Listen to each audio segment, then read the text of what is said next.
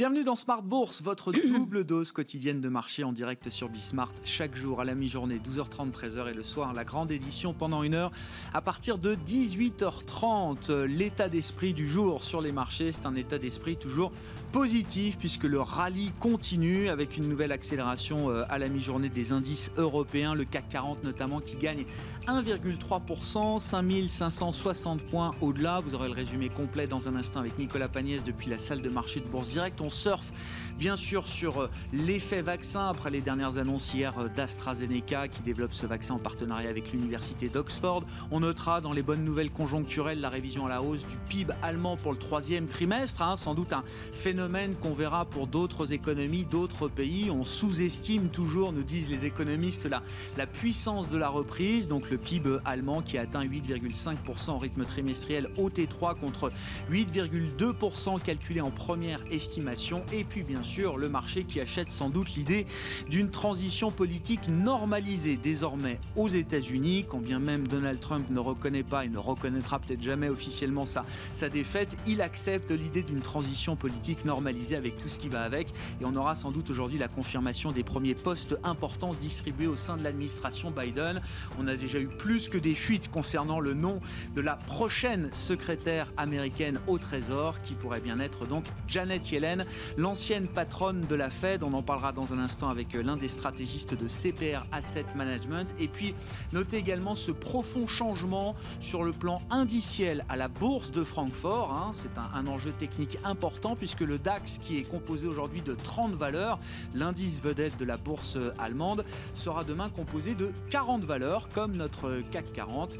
Une manière de, resserrer un peu la vis également au sein d'une bourse allemande qui a connu quelques scandales ces euh, dernières années.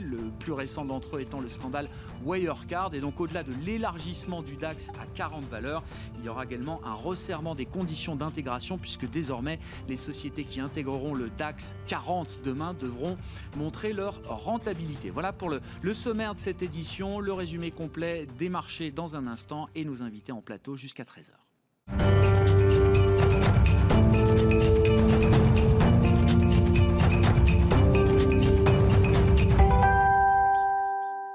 Encore un petit coup de boost sur les actions européennes à la mi-journée. Le résumé complet, c'est avec Nicolas Pagnès en fil rouge avec nous tout au long de la journée sur Bismart depuis la salle de marché de Bourse Direct.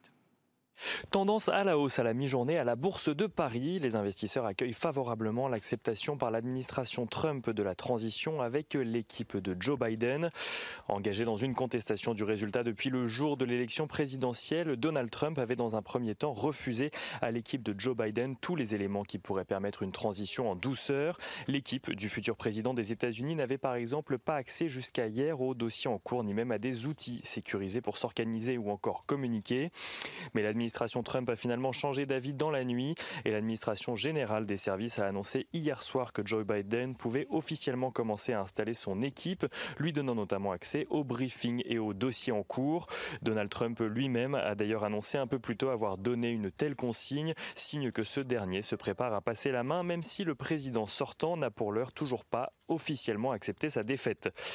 Mais les investisseurs accueillent euh, également très favorablement la probable nomination de Janet Yellen au Trésor américain. Si l'annonce venait à être officielle, l'ancienne présidente de la Fed devra tout de même voir sa nomination validée par le Sénat avant de pouvoir prendre ses fonctions. Toujours est-il que l'espoir de cette nomination fait souffler un vent d'optimisme sur les marchés qui espèrent que cela pourra débloquer les initiatives de relance de l'économie américaine.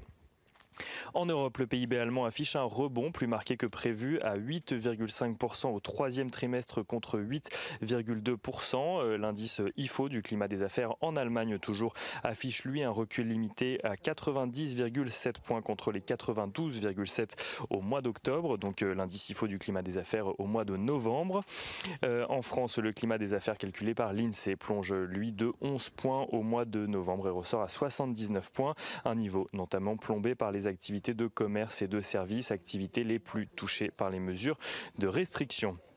Du côté des valeurs à présent, Air France gagne près de 10% à la mi-journée alors que le ministre de l'économie Bruno Le Maire a annoncé être en mesure hier de garantir la survie de la compagnie aérienne. De manière générale, les cycliques s'apprécient encore aujourd'hui. Total, Unibail-Rodamco Westfield, Renault mais aussi Airbus signent les plus fortes hausses sur le CAC 40. Total qui annonce d'ailleurs un plan de départ volontaire en France concernant essentiellement ses activités de siège, une solution qui lui permettrait de dégeler les embauches afin d'attirer de nouvelles compétences. Novartis, le groupe pharmaceutique suisse, lance de son côté un rachat d'actions de 2,5 milliards de dollars. Le groupe compte également se recentrer sur la recherche et le développement de ses traitements et compte réaliser au passage 2 milliards de dollars d'économies dès cette année. Et euh, SMCP voit de son côté sa recommandation dégradée par Goldman Sachs qui passe de neutre à vendre sur le titre. Et on finit en regardant rapidement ce qui se passe du côté des matières premières. Le pétrole s'apprécie à la mi-journée au-dessus des 46 dollars tandis que l'once d'or se négocie aux alentours des 1820 dollars. Sur le marché d'échange, l'euro-dollar est à la mi-journée juste au-dessus des 1,1880 dollars pour 1 euro. Nicolas Pagnès qui est avec nous en fil rouge tout au long de la journée sur Bismart depuis la salle de marché de Bourse Direct et dans les éditions Smart Bourse évidemment à 12h30 et 18h30 le soir.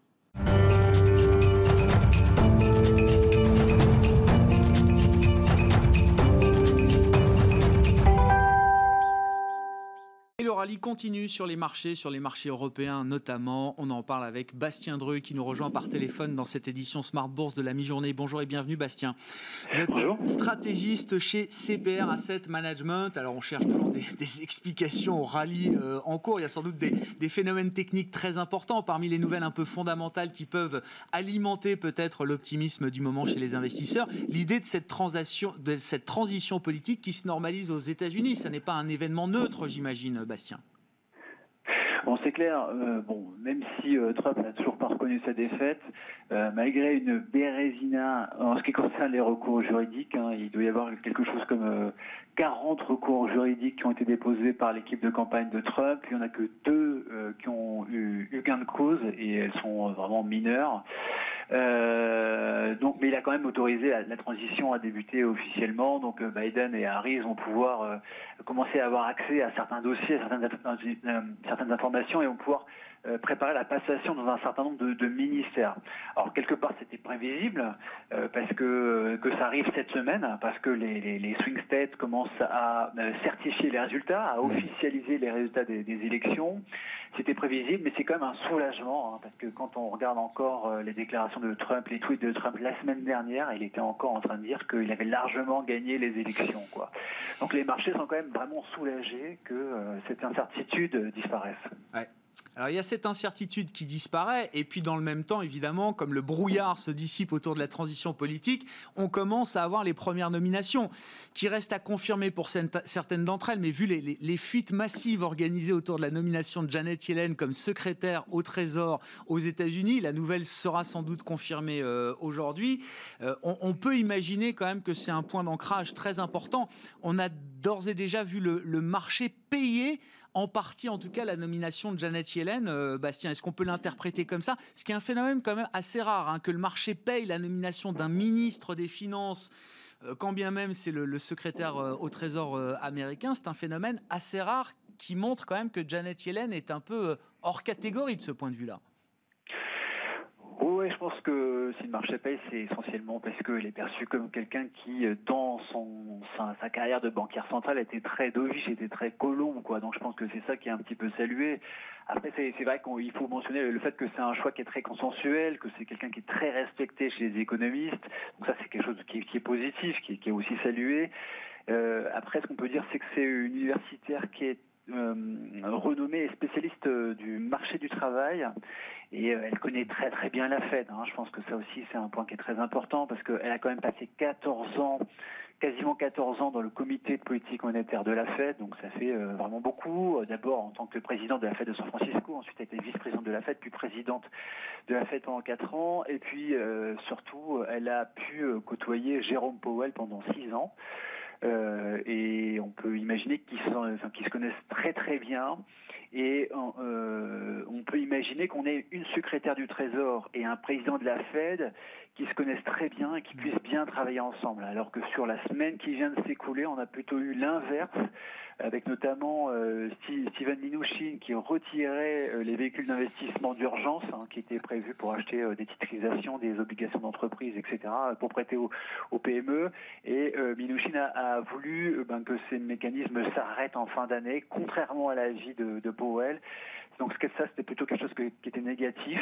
Et euh, là, on arrive vers une collaboration, donc ça, c'est plutôt quelque chose qui est positif. Et pour terminer sur Yellen, euh, donc c'est une, enfin, il faut quand même dire que euh, c'est une spécialiste du marché du travail et on pourrait s'attendre à ce qu'elle pousse, alors qu'elle a, souligné beaucoup de fois ces dernières années le fait que la progression des salaires était trop lente.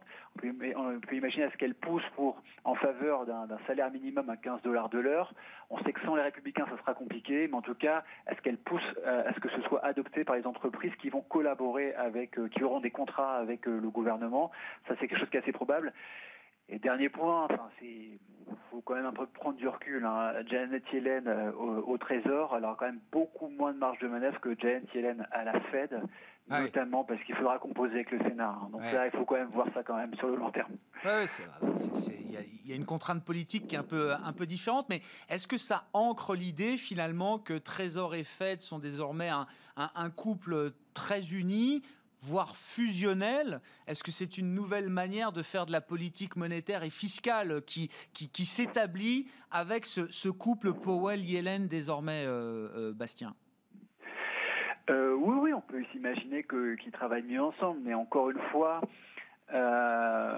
Yellen sans un Sénat qui collabore avec elle, euh, ne pourra pas faire grand chose sur le budgétaire quoi. Donc euh, c'est le, couple il va plus loin que ça. Hein. C'est le secrétaire du Trésor, Fed et aussi Congrès. c'est un, un, trio quoi. Ouais, bien sûr en attendant le, schéma définitif du, Congrès et du Sénat américain euh, qui euh, sera sans doute définitif euh, début janvier après cette, cette élection en, Géorgie.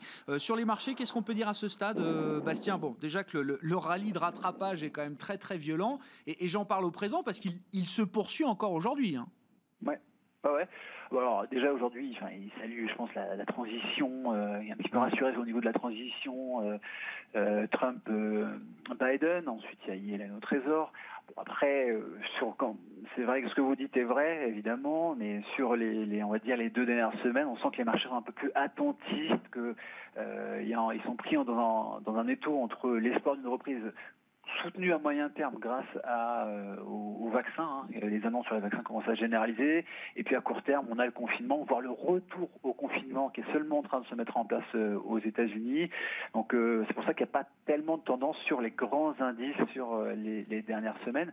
Ceci dit, c'est vrai que la rotation sectorielle continue vraiment. Ah oui. On voit que sur les dernières séances, les bancaires, les assurances performent vraiment bien. Euh, là, il y a aussi euh, l'annonce des vaccins qui a pas mal poussé euh, toutes les valeurs énergétiques, hein, que ce soit en Europe ou aux États-Unis, qui ont pas mal rebondi. Et ça, c'est en fait la perspective d'une réouverture à moyen terme qui pousse un peu le pétrole. Mais on pense que cette rotation sectoriel va se poursuivre, qu'il y a encore du chemin à faire. Hein. Si on prend le secteur bancaire, si on regarde l'Eurostock Bank euh, depuis le début de l'année, on est quand même à moins 25, alors mmh. que l'Eurostock 600 est à moins 6, euh, on va dire. Euh, et donc, on pense qu'il y a quand même un peu de rattrapage qui, peut se poursuivre sur, sur en tout cas le secteur bancaire. Quoi. Que cette rotation sectorielle, elle a encore un peu de chemin devant, devant elle. Ouais, bah, les banques qui sont l'emblème de cette rotation, effectivement, de ce rattrapage value, Bastien, c'est quoi un bon équilibre pour estimer que les choses se serait normalisé si on, garde l'exemple du, secteur bancaire? Revenir sur les niveaux de valorisation d'avant-crise, ça déjà c'est un, c'est un objectif. Est-ce que ça peut aller beaucoup plus loin? Bah Déjà, si on y revenait, ça serait pas euh, on, est encore, euh, on est encore assez loin, hein, je pense, en termes de, rattrapage de performance. Et, euh, je pense qu'il y a encore, il y a encore des choses à jouer hein, sur, sur ce secteur-là. Quoi. Alors surtout qu'après, ce secteur-là en particulier, euh, on a dans le calendrier des prochaines semaines, mm. il, y a le, il y a le 10 décembre qui va être vraiment clé. parce qu'il y aura le Conseil des gouverneurs de la BCE et on peut s'attendre à des nouvelles mesures, un nouvel assouplissement des opérations de, TLTRO 3, hein, qui sont les, opérations de refinancement euh, des banques auprès de la BCE, un nouvel assouplissement qui serait vraiment très favorable aux banques, ça c'est le 10 décembre, et l'autre point du 10 décembre, eh c'est euh, la réunion à la FDA, euh, donc euh, qui est euh, l'organisme aux États-Unis qui, qui, autorise les, les, vaccins et qui va potentiellement autoriser les, vaccins de Pfizer et de Moderna. Et ça, ça peut donner un deuxième coup de boost hein, pour ce, cette rotation sectorielle. Quoi. Donc cette date-là, elle est vraiment importante. 10 décembre, c'est ancré dans l'agenda. Merci beaucoup Bastien. Bastien Druc était avec nous par téléphone. Les équipes de CPR Asset Management avec nous chaque mardi à la mi-journée dans Smart Bourse sur Bismart. Thank you.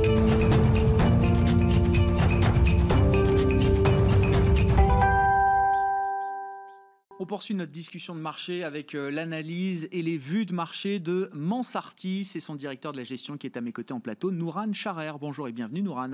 Bonjour Grégoire. Merci d'être là. Alors bon, euh, on voit que certains estiment chez CPRAM en tout cas que le, le, call bancaire n'est peut-être pas tout à fait euh, épuisé. Si, on prend un peu de recul avec vous, Nouran, déjà peut-être revenir sur ces mouvements de marché assez inédits. C'est vrai que depuis un mois, c'est un, un rallye de rattrapage quand même très très violent, un moment value comme on voit rarement dans l'histoire. Mm. Enfin, en tout cas, je mets un point d'interrogation euh, à la fin de cette phrase parce que des moments value, on en a vécu quelques-uns. C'est toujours assez intense, rapide et, souvent ça s'épuise assez vite. Tout à fait. Qu'est-ce que vous dites de ce moment-là par rapport aux autres? Alors, on en a vécu beaucoup. Euh, on en est quand même au troisième depuis le début de l'année. Donc, si on reprend un peu la séquence, on en a eu un le 24 mars. Euh, on a eu un rebond très violent des marchés au profit notamment du segment value. Pourquoi? Parce qu'on avait des annonces des banques centrales et notamment de la Fed. On a eu un deuxième épisode qui a été beaucoup plus violent, qui a duré un peu plus longtemps. Donc là, on est sur fin juin, début juillet. Mhm. Donc c'est un épisode qui a duré deux semaines avec un différentiel value growth d'environ 1000 euh, points. Donc en fait, une rotation sectorielle qui était très violente. L'origine de cette rotation sectorielle à l'époque, c'était euh, la mise en place des outils efficaces pour euh, éviter la propagation euh, du virus et donc les investisseurs anticipaient une probabilité très faible de seconde vague. Donc ce qu'il faut dire, c'est que finalement... On sortait du premier confinement, hein, c'est ça, et on, et on, sortait, du premier confinement et on sortait. Et on se disait, il n'y en aura pas d'autres. Voilà. Donc finalement, quand on regarde les origines, les catalyseurs et les raisons à chaque fois du démarrage des épisodes de rotation sectorielle, ils étaient pour certains investisseurs réels et devaient amener à une rotation durable euh, des euh, value euh, versus growth. Qu'est-ce qui s'est passé? C'est pas ce qu'on a eu. On n'a pas eu de rotation durable. Ça a toujours été des phénomènes de court terme et des épisodes qui finalement ont laissé la place à toujours une surperformance sur les valeurs de croissance. Bon. Et la séquence qu'on vit là, ça, fait un mois que ça dure quand même là, Nouran. Ça fait deux bonnes semaines. Deux bonnes semaines. Donc effectivement, est-ce que finalement celle-là est durable? Euh, Finalement, il faut répondre à la question est-ce que les vaccins, aujourd'hui, l'annonce euh, des vaccins est de nature à changer la toile de fond macroéconomique?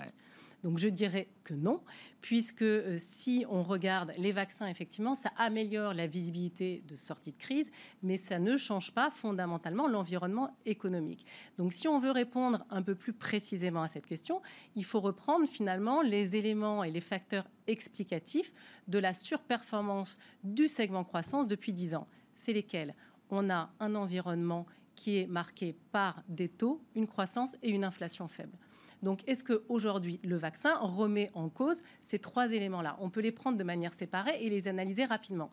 Si on reprend la croissance, la croissance, l'année prochaine, on va retourner sur des niveaux de croissance de 2019. Mhm. Il ne me semble pas qu'en 2019, on était sur des niveaux de croissance élevés. Donc, on était encore sur des niveaux de croissance jugés faibles. Donc, on aura effectivement des taux de croissance qui facialement seront élevés, mais ce sera plutôt dû en fait à un effet de base euh, favorable.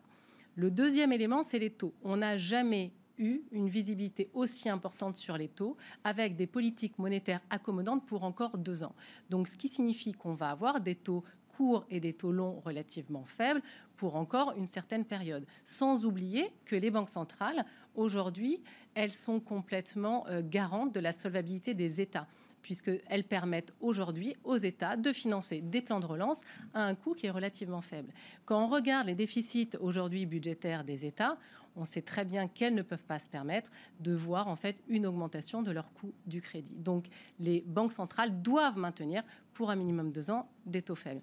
Si on regarde maintenant du côté de l'inflation, c'est vrai qu'on est dans un environnement inflationniste. C'est-à-dire que toutes les politiques de relance qui sont en train d'être mises en place sont inflationnistes. Donc, mais l'inflation finalement est néfaste que si elle s'accompagne d'une hausse des taux. Et ça, on l'a vu aux États-Unis. On a une politique monétaire qui s'est un petit peu euh, euh, rendue moins dépendante en fait des objectifs d'inflation. Donc, si on a un peu d'inflation, c'est très bien, mais on n'aura pas d'une augmentation des taux. Donc, ce qui signifie qu'on aura en fait des taux euh, des taux euh, négatifs, en fait, des taux d'intérêt Des taux réels, qui pourraient même être encore plus négatifs, encore plus négatifs si l'inflation réapparaissait. Tout à fait. Donc finalement, cet environnement porteur pour les valeurs et pour les segments croissance est toujours présent. Donc est-ce qu'on peut avoir des ajustements court terme violents tels qu'on est en train de le vivre pour justement corriger des excès Bien évidemment que oui. Et c'est effectivement ce qu'on a. C'est ce qu'on a sur les taux et c'est ce qu'on a sur certains secteurs, effectivement, d'e-value, tels que les banques, les pétrolières, etc. C'est intéressant de rentrer un peu dans les, coulisses ou les, cuisines de la gestion, justement. Gestion privée, hein, euh, Mansartis, vous, vous, vous adressez une clientèle privée qui a des horizons de temps de moyen, de moyen long terme peut-être, euh, euh Nouran. Enfin, Comment, comment on gère ces moments un peu compliqués? On va parler effectivement des thématiques qui vous intéressent liées à la croissance ou plutôt à l'absence de croissance économique. Donc c'est le style croissance comme on le, on le définit sur les marchés. Mais quand on est dans des moments où, comme ça on est un peu près à revers, ou en tout cas ce sont d'autres mhm. compartiments du marché qui, euh, qui progressent, comment est-ce qu'on tient la barre?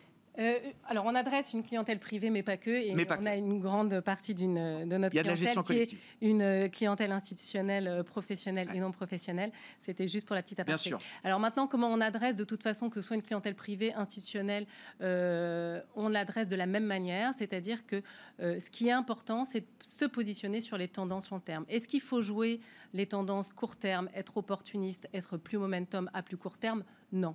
Donc la question, effectivement, tout à l'heure, vous parliez des banques.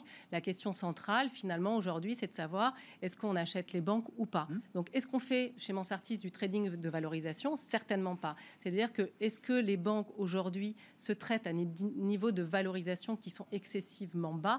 Oui, peut-être trop excessif. Est-ce qu'on devrait retourner à des niveaux de valorisation? On est à peu près aujourd'hui à 0,4 fois la book value sur le secteur bancaire. Avant, en 2019, avant la crise, on était à 0,6 fois. Donc effectivement, on a un re-rating à jouer. Est-ce qu'on le joue sur du court terme? Non, parce que ce qui est important de retenir, c'est que 0,6 fois, ça note en fait une certaine décote sur le secteur bancaire et sur d'autres secteurs qui finalement soulignent une certaine faiblesse, une fragilité du business model qui va pas disparaître avec la crise sanitaire. Donc, ce qui est important. Je rappelle un 0,6 fois la book value, mais pour que ça soit un peu euh, euh, traduit, c'est pour un euro de fonds propres, pour un euro, un euro d'actifs tangibles, euh, cet euro est valorisé 60 centimes par le marché. Hein. Oui, tout à fait. Donc aujourd'hui, ce qui est très important, c'est vraiment de sélectionner des entreprises avec des croissances qui sont visibles, des croissances qui sont fortes et qui sont soutenues par des tendances longues. Donc les tendances longues, c'est des tendances qui existaient avant la crise et que la crise n'a fait qu'accélérer. Donc nous, on a nos portefeuilles qui sont structurés autour de ces tendances longues, qui sont la consommation des classes moyennes émergentes et plus particulièrement d'ailleurs de la Chine, mm. l'innovation industrielle et technologique, et enfin toutes les préoccupations sociales, donc qui sont liées au vieillissement de la population et les, et les préoccupations environnementales qui sont liées en fait à la transition énergétique. Et à l'intérieur de ces thématiques, ce qui est important, c'est de sélectionner des entreprises avec des gouvernements, des gouvernances qui sont fortes, des gouvernances qui mettent en place des stratégies de développement pour accompagner euh, la croissance et pour adresser ces, différentes, euh, ces différents défis que l'environnement euh, dans, lequel, dans lequel on vit. Hein. toutes les tendances que, que, vous avez citées, là, elles sont, elles sont validées, confirmées. Certaines d'entre elles ont même peut-être accéléré. C'est intéressant le point sur la consommation émergente. On voit que sous certaines métriques, la consommation de certains produits, services en Chine est revenue déjà sur des niveaux d'avant-crise. Ce qui n'était pas évident il y a quelques mois euh, encore. Oui, vous avez raison. C'est vrai qu'en fait, s'il y, en a, euh, s'il y a un pays qui va sortir son épingle du jeu pendant cette crise, je pense que c'est la Chine. On voit la manière dont elle a géré en fait la crise épidémique. On voit la manière dont le rebond économique en fait s'est, euh, confirmé aujourd'hui, que ce soit du côté de la consommation ou plus généralement du côté industriel ou du côté de la croissance de la croissance économique en Chine. C'est le seul pays qui va avoir une croissance économique positive. Effectivement, quand on regarde les niveaux de consommation, on voit bien que les niveaux de consommation ont effacé aujourd'hui la crise. Alors les niveaux de consommation sont forts, mais les tendances euh, au sein de la consommation évoluent. On est sur des tendances, une consommation qui est de plus en plus locale. Donc, euh, mais ça, c'est une tendance qui existait aussi en 2019. En 2019, on avait à peu près 30% de la consommation des produits de luxe qui étaient euh, consommés en Chine donc dépensés en Chine. Eh donc ça, c'est une tendance qui continue. On est, on est sur une consommation qui est de plus en plus digitalisée. Et je dirais que ces deux tendances-là, de, pardon, que ces deux tendances-là, c'est ce qui a polarisé, polarisé l'industrie du luxe. Hmm. On a les marques qui sont, sont sorties avec des stratégies euh, assez fortes, assez implémentées euh, en Chine, avec une stratégie digitale efficace, et les autres, en fait, qui sont restés un peu en deçà. LVMH et Hermès sont au plus haut historique. LVMH a 250 milliards de, market cap. Euh, pour jouer ces thèmes, euh, est-ce que l'Europe est un bon univers d'investissement, euh, Nouran C'est vrai que quand on parle de, croissance, de disruption, de transition, on regarde beaucoup la tech américaine, les big tech et les mm. autres. Est-ce qu'on trouve aussi en Europe de quoi euh, satisfaire ces, euh, ces tendances d'investissement? Alors il ne faut pas rougir, il faut pas rougir parce que c'est vrai quand on parle de, technologie, on a tendance en fait à mettre effectivement sur un piédestal les, les, les, GAFA et euh, les technologies américaines qui effectivement sont implacables sur le B2C, mais en Europe on a vraiment des leaders mondiaux sur l'innovation industrielle, donc ce qu'on appelle aussi le B2B. On est très fort sur tout l'automatisation industrielle, sur la digitalisation des systèmes de production. Euh, on est très présent sur toutes les problématiques qui sont liées à la supply chain, la supply chain qui sont des demandes qui sont de plus en plus importantes sur l'automatisation des entrepôts, etc., qui est liée en fait à l'explosion du e-commerce. Donc tout ça, on a des entreprises européennes qui ont vraiment leur place sur la scène internationale. C'est moins grand public, mais c'est tout aussi puissant en termes de, potentiel, de barrières à l'entrée, de, de, de, part de marché, de leadership dans le monde. Oui, tout à fait. On a vraiment, et je pense que c'est en Europe qu'on trouve en fait ces leaderships-là. Bon, pour incarner, alors je sais pas, c'est des Dassault Systèmes, c'est des Schneider, c'est ce genre de société effectivement qui vous intéresse euh, Voilà, c'est tout à fait ce genre de société qui nous intéresse aujourd'hui et, euh, et, qui effectivement trouve aujourd'hui des croissances qui sont fortes, visibles et, euh, et qui dominent le marché. Un dernier mot sur le thème de la, la transition énergétique, climatique. Alors là, l'Europe politique se veut le fer de lance de cette, cette thématique. Du coup, c'est le meilleur terrain d'investissement aujourd'hui pour, pour cette thématique-là? Aujourd'hui, c'est effectivement, on le voit, hein, euh, c'est des valeurs en fait qui ont très bien performé depuis l'annonce du plan de relance en fait euh, fin juillet de 750 milliards d'euros, dont 30% est directement adressé pour la transition énergétique. C'est la première chose.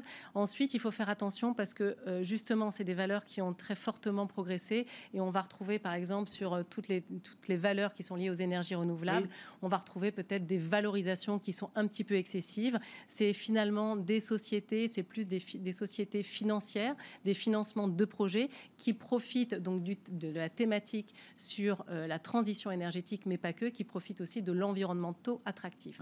Donc attention, nous, dans cette thématique-là, on préfère en fait euh, investir sur des sociétés avec des actifs euh, réels, des croissances visibles et des croissances fortes. Merci beaucoup Nouran. Merci d'être venu nous voir à la mi-journée dans Smart Bourse. Nouran Charer, directeur de la gestion de Mansartis, qui était notre invité en plateau. Il est bientôt 13h. Nous on se retrouve en direct à 18h30 sur l'antenne de Bismart.